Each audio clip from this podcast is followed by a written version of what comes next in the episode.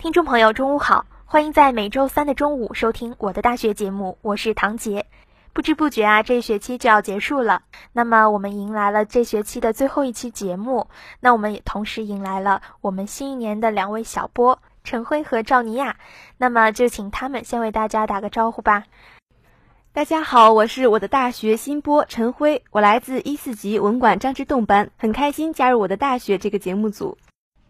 大家好，我是我的大学节目组新晋小波，我叫赵尼亚，来自经管学院经济学一四零一班。回想起一年前的这个时候呢，我也是刚刚加入这个节目组，当时是怀抱着一种对他特别的喜爱，觉得这是一个非常有趣的访谈类型的节目，也是台里与众不同的一种类型的节目，所以呢，当时我就特别荣幸的加入了这个节目，到现在我也一直在做这样一个节目，非常非常的。开心，也非常的荣幸。那我也很好奇，我身边的这两位小波加入这个节目组，肯定也有自己不同的原因。那让我们一起来听听看。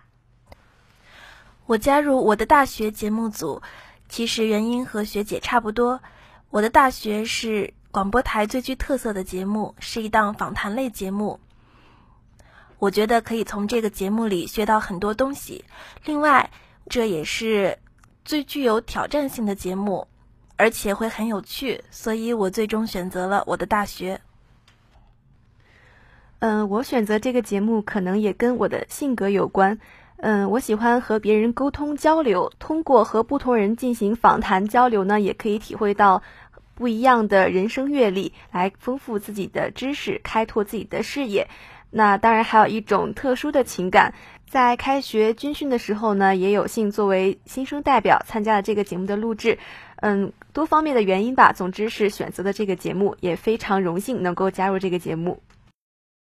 嗯，看起来我们还真是有一定的缘分呢。那么你当时作为新生代表参与了这个节目的录制，当时的发挥就是非常的好，我还印象深刻。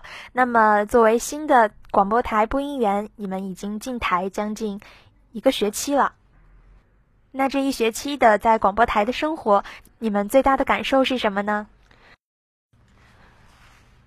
嗯，广播台其实是一个非常有爱的大家庭，在这里呢，不光是接受了很多播音主持专业方面的培训，而且呢，也有机会接触到了很多优秀的前辈学长学姐，他们在学习、生活等各个方面都给予了我们非常多的指导，而且呢，和志同道合的小伙伴们一起并肩奋斗的日子也是非常的难忘。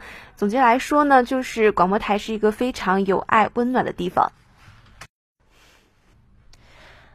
进入广播台可以说是我这个学期最开心的事情之一。嗯，在广播台里，我不仅可以一直接触我最喜欢的播音主持艺术，而且还可以和很多志同道合的小伙伴们一起学习、一起玩耍。那最让我印象深刻的事情就是，我们每周一、三、五的早上风雨无阻的去早训，我们一起练口部操，一起读新闻。学长学姐们会热情的给我们指导，还有就是在圣诞节的时候，我们一四级的小波一起给一二级、一三级的老波们送祝福、送礼物，看到他们感动的样子，我们也非常开心。其实越是到了学期末呢，我们就会感觉真的是时光匆匆，过得实在是太快了。那么回首这一学期。每个人都会在心里为自己打一个分数，并好好的总结这一学期的收获与欠缺。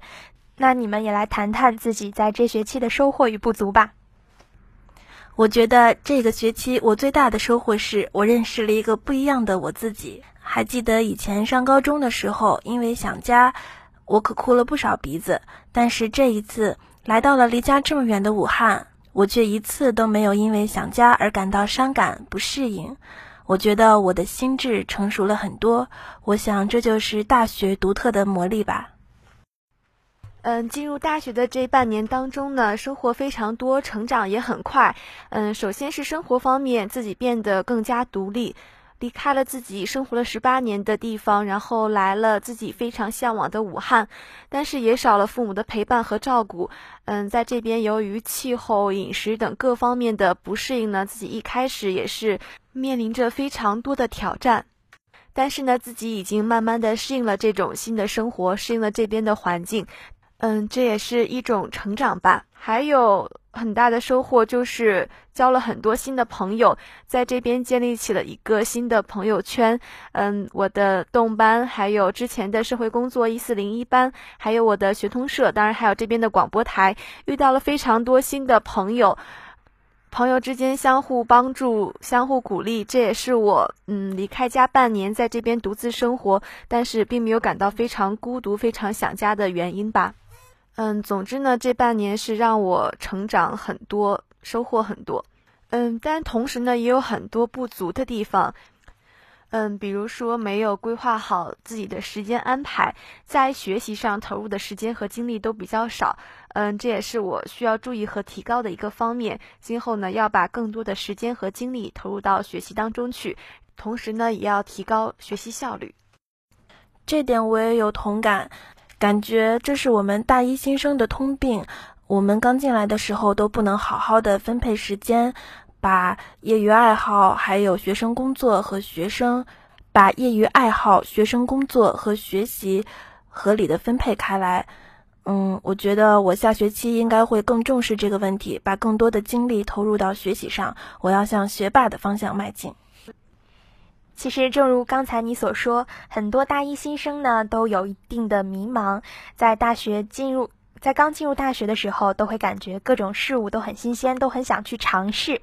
那么在各种呃，那么在经历了很多事情以后，才发现自己真正要要做的是什么。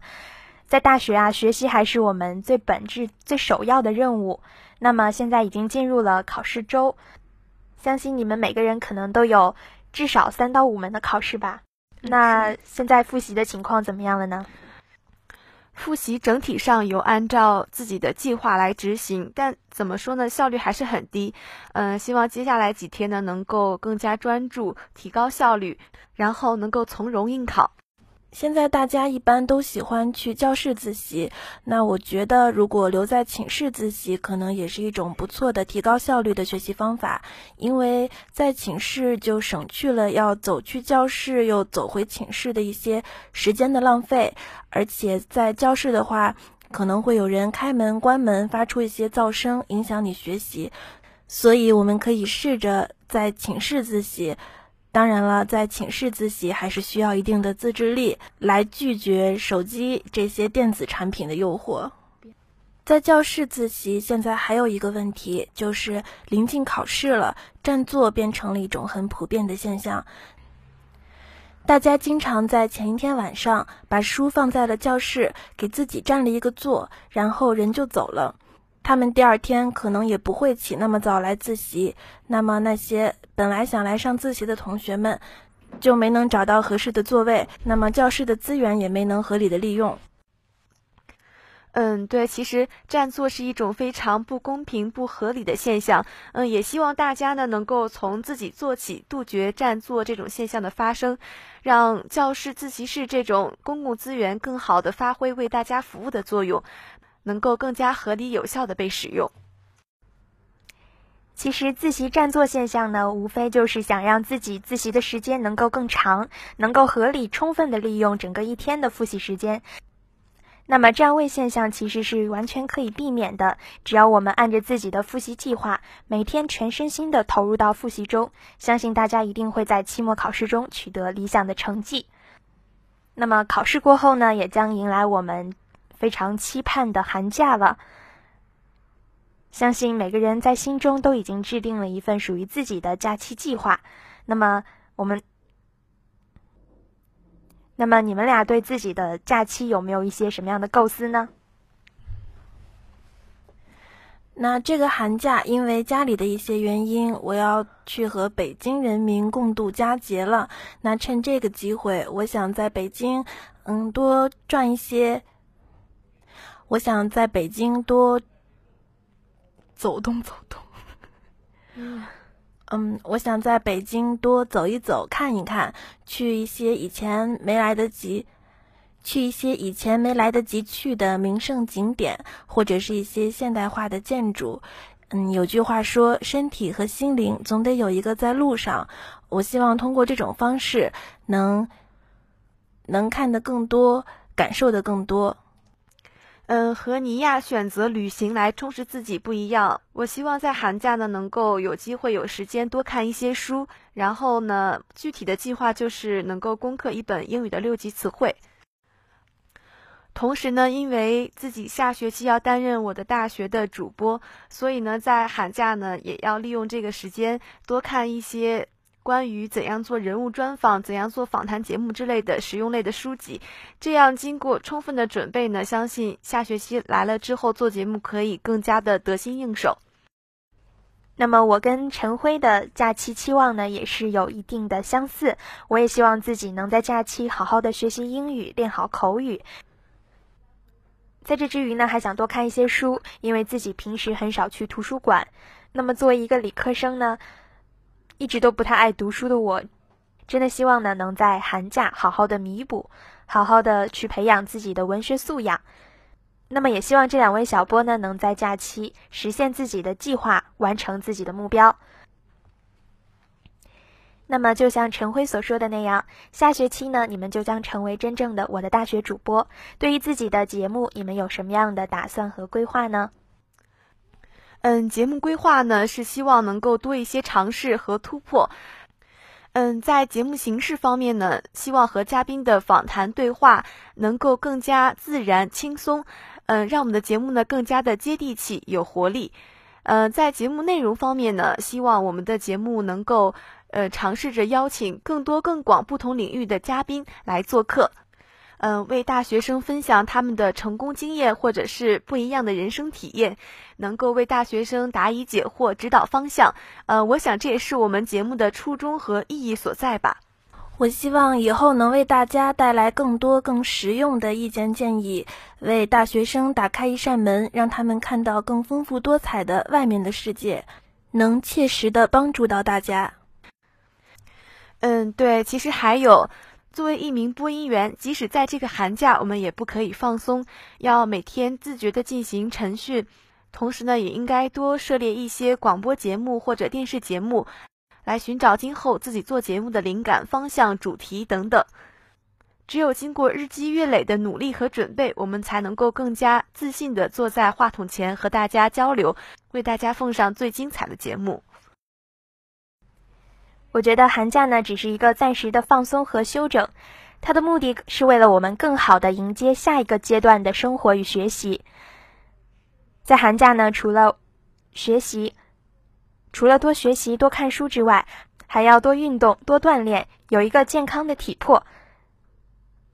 希望大家都能拥有一个美好的寒假生活。那么下学期呢，也相信在我们所有播音员的努力下，会为大家带来更多更精彩的节目。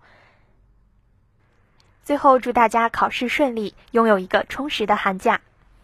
本期我的大学到这里就要结束了，非常感谢您的收听，我是唐杰，我是陈辉，我是赵尼亚，我们明年再见。